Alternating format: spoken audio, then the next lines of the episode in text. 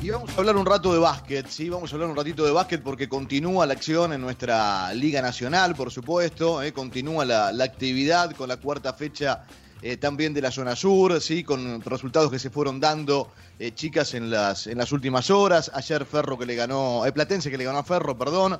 La victoria también de Gimnasia de Comodoro frente a Boca, 98 a 66. San Lorenzo que le ganó a Bahía Básquet. Pero digo, al margen de, del resultado, eh, me parece que eh, es, fundamental destacar el hecho por sobre todas las cosas. Y vamos a tener, me parece, por delante una muy linda charla, ¿sí? Una muy linda charla porque vamos eh, a hablar con Laura Kors, una de las entrenadoras de Bahía Básquet, ¿sí? Un sistema de tres entrenadores horizontales ha tomado Bahía en este último tiempo, no el habitual de un entrenador jefe y dos asistentes, sino eh, de, en tres, eh, tres entrenadores en conjunto, trabajando obviamente por un mismo objetivo, y la incorporación en el básquet de hombres de Laura Kors, que hace muchísimo tiempo, principalmente en la parte formativa, está metida en el mundo del básquet y tiene una enorme capacidad para estar ocupando eh, ese puesto. Laura, te saludamos con Claudia Villapún, con Sofía Martínez. Soy Gustavo Kufner, buen día, gracias por atendernos. Hola Gustavo, buen día, buen día para todos. Bueno, aquí estamos. Queremos charlar con vos un, rato. Primero lo primero, eh, para los que nos escuchan y quizás no entienden el término, ¿de qué hablamos cuando establecemos un cuerpo técnico eh, en toma de decisiones horizontal, un trabajo horizontal? Bueno, como la palabra lo dice, estamos todos este, acoplados, eh, organizados de tal forma que si bien tenemos un rol específico, todos podemos opinar de todo.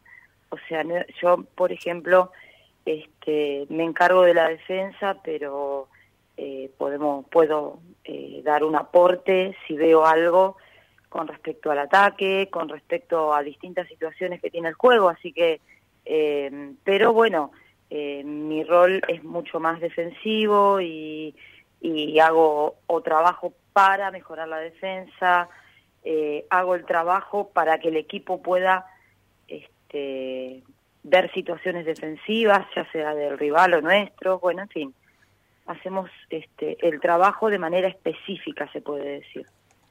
Hola, Laura, ¿qué tal? Cuenta, ¿Cómo estás? Buen día, Claudia te saluda. Eh, esta forma, Hola, Claudia. ¿Cómo estás? Esta forma de, de, de trabajo, ¿no? Esto de, de, poder opinar de todo, de que vos te encargás de la defensa, pero también podés eh, opinar. ¿Cómo, ¿Cómo la pudieron resolver en esto, en este poquito tiempo desde que arrancó la liga? ¿Cómo lo fueron sintiendo y cómo te fuiste sintiendo vos en ese lugar que yo leía varias entrevistas que te fueron haciendo y decís, bueno, en realidad no, no, sé si está bueno que sea noticia, debería estar naturalizado, pero lo cierto es que no pasa seguido y está buenísimo que seas la primera mujer en un staff técnico de la Liga Nacional. ¿Cómo, fue, cómo fueron estos primeros partidos ahí?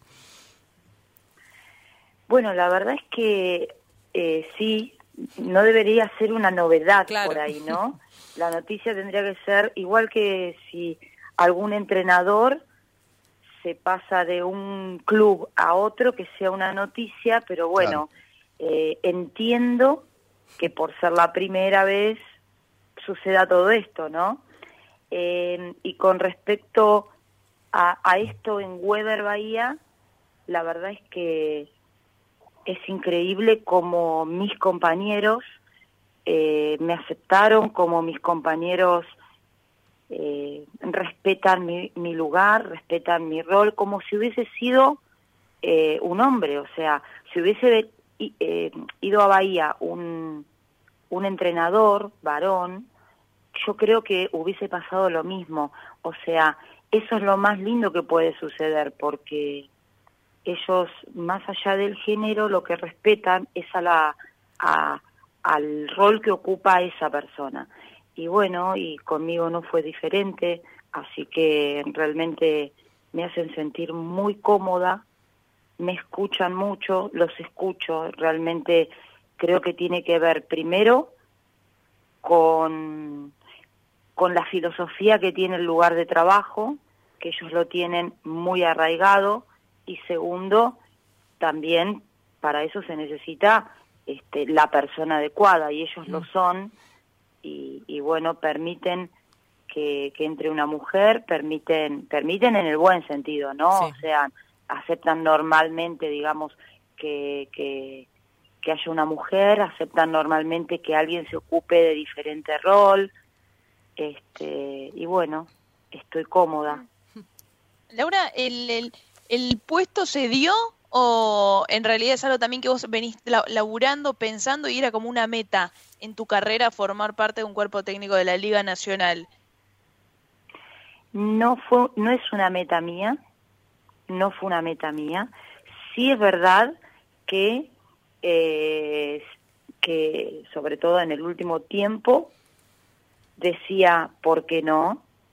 O sea, decía, me gustaría, sí, pero no es que me puse una meta, no es que eh, me traté de visibilizar para que eh, eso suceda. No, este, sucedió. La verdad es que sucedió y inclusive no fue fácil la decisión, porque la decisión implicó que me tuviera que ir y dejar al Club Lanús después de 24 años y me tuviera que cambiar de ciudad, que ayudó, que yo soy bahiense y, mm. y que mi familia está en Bahía, ¿no? Eso yo creo que fue el, digamos, lo que torció, lo que torció la decisión, pero bueno, este, sí, no fue fácil.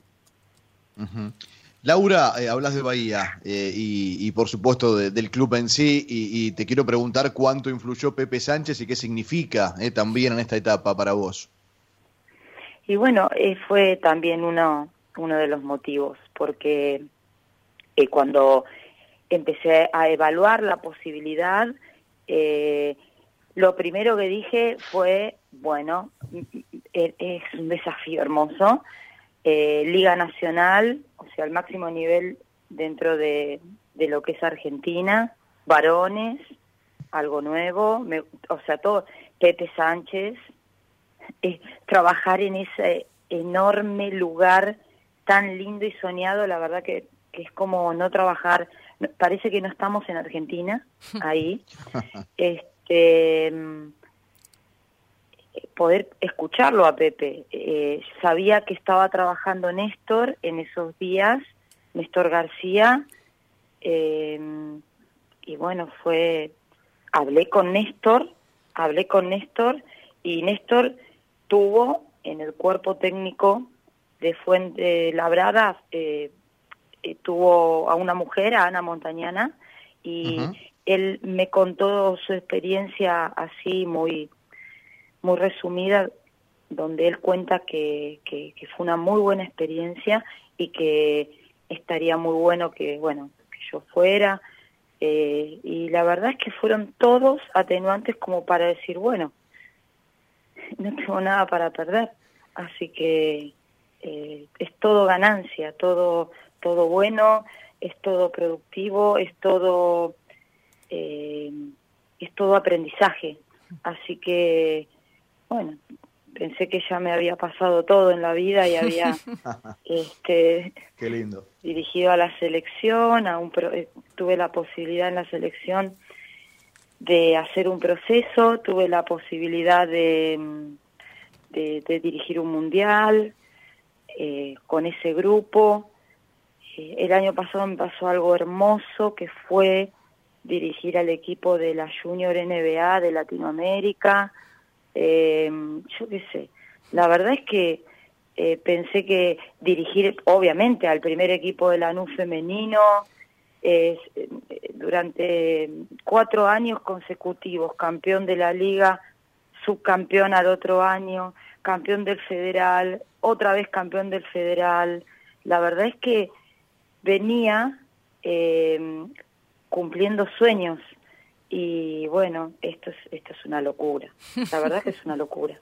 Estamos hablando con Laura Kors. Ahí contó ella todo lo que hizo, pero además hoy es parte del cuerpo técnico de eh, este cuerpo técnico de Weber Bahía, sí, eh, que es eh, que juega en la liga en la Liga Nacional de Básquet. Te quería preguntar, Laura, que Pepe justamente había dicho en su momento que se necesitaban más mujeres en posiciones de liderazgo.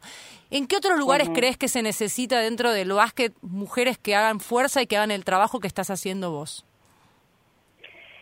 Yo creo que en cualquier en cualquiera de los de los lugares acá hay hay médicos, hay kinesiólogos. Bueno, de hecho Boca tiene una kinesióloga mujer, ¿eh? Somos las dos mujeres acá dentro de tantos hombres en esta burbuja. este, tiene kinesióloga, yo qué sé, eh, asistentes, un montón, un montón. La verdad es que puede haber un asistente con un rol determinado, edición de videos. Eh, a nivel internacional, en equipos femeninos, está ocupado todo. Es raro ver un hombre en, en las grandes potencias, es raro. Capaz que hay, yo qué sé, cinco mujeres y un hombre. Al revés. Este, lo que es llamativo por ahí en, en un equipo de hombres. La verdad es que yo no observé demasiado y no tengo esa info, pero seguramente en algún equipo de hombres este, hubo alguna mujer, eh, en cuanto a nivel internacional me refiero, ¿no? Sí. Laura. Pero bueno, yo creo que es como dijo Pepe, si, eh, si hay capacidad, primero la oportunidad, ¿no? De demostrar, y si está la capacidad, no importa el género, no importa el género. Total. Ahora, Laura, tengo una pregunta y, sacándolo del tema género, si no lo llevo más al proyecto que tiene Bahía, me parece que es más a nivel, eh, es integral a nivel formación. ¿Qué pasa cuando no se dan los resultados? ¿Ves que estamos preparados, un, equipo como Bahía de la Liga Nacional, para bancar el proyecto? Porque si bien van pocas fechas, no se le están dando los resultados a Bahía Basket. ¿Cómo lo ves? Bueno, era un poco de esperar. Acá hay dos chicos de 17 años. Eh, como vos bien lo mencionabas, Claudia, el, acá hay un proyecto, ¿sí? Hay un proyecto eh, que eso es igual a, a, que se cumple un desarrollo, el desarrollo del chico, del, del chico, en este caso del jugador, que pueda tener minutos en la liga, no está teniendo minutos en su desarrollo en, sin desmerecer ninguna liga, ¿no? Pero eh, en un nivel más bajo. Lo está teniendo en la Liga Nacional, jugando contra los mejores. Entonces, eh, es de esperar algunas situaciones. Como también es muy bueno que ayer hayamos, hayamos ganado un cuarto a San Lorenzo, por dos puntos, no importa. Lo importante es poder competir en esta liga. El, el resultado se, se va a dar, pero a la larga, ¿sí? A la larga, que después será eh, evaluable tal vez con otros parámetros, pero lo más importante es que podamos competir. Obviamente no nos gusta perder a, ninguno, eh, a los chicos tampoco, pero sabemos, sabemos que estamos jugando eh, con chicos muy jóvenes que están haciendo sus primeros pasos acá. Es diferente si como tiene algunos otros clubes que tienen un equipo formado por jugadores de mucho renombre, jugadores con mucha experiencia y suma dentro de su plantilla a tres proyectos, ¿sí? A uno, a dos o a tres proyectos. Bueno, acá son todos proyectitos. Entonces, eh, sabemos que nos pueden pasar estas cosas, ¿sí? Pepe lo sabe, más que nadie, y, y nos dice a nosotros, ¿sí? Y les dice a ellos también. Ellos no, nos, insisto, nos gusta ganar, pero sabemos que pueden suceder cosas.